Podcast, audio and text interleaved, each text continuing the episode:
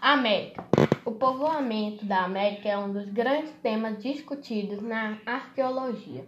Há quanto tempo teria chegado os primeiros grupos humanos? De onde vieram e como teria chegado ao continente?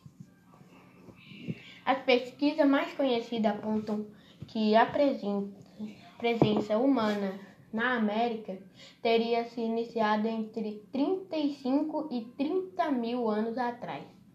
Estudiosos consideram duas principais rotas de migração. A primeira com um grupo de, de caçadores partindo da Ásia pelo Estreito de Bering, aproveitando uma ponte criada onde o mar estaria congelado até 10 mil anos atrás e que, e que teria permitido a, a travessia.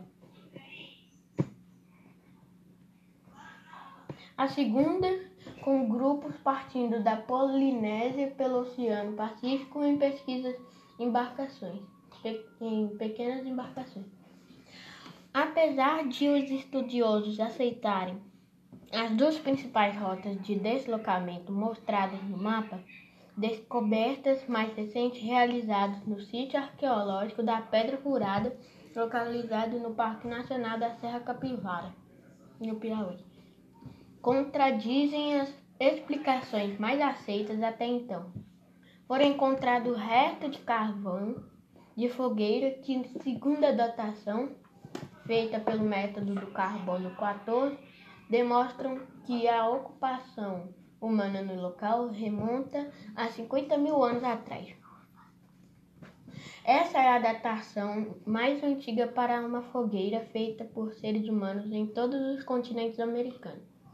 De qualquer modo, os vestígios arqueológicos demonstram que entre 12 e 8 mil anos atrás, a América já se encontrava ocupava, ocupada por grupos de caçadores, coletores que utilizaram os vales do grande rio como rota para o interior do continente.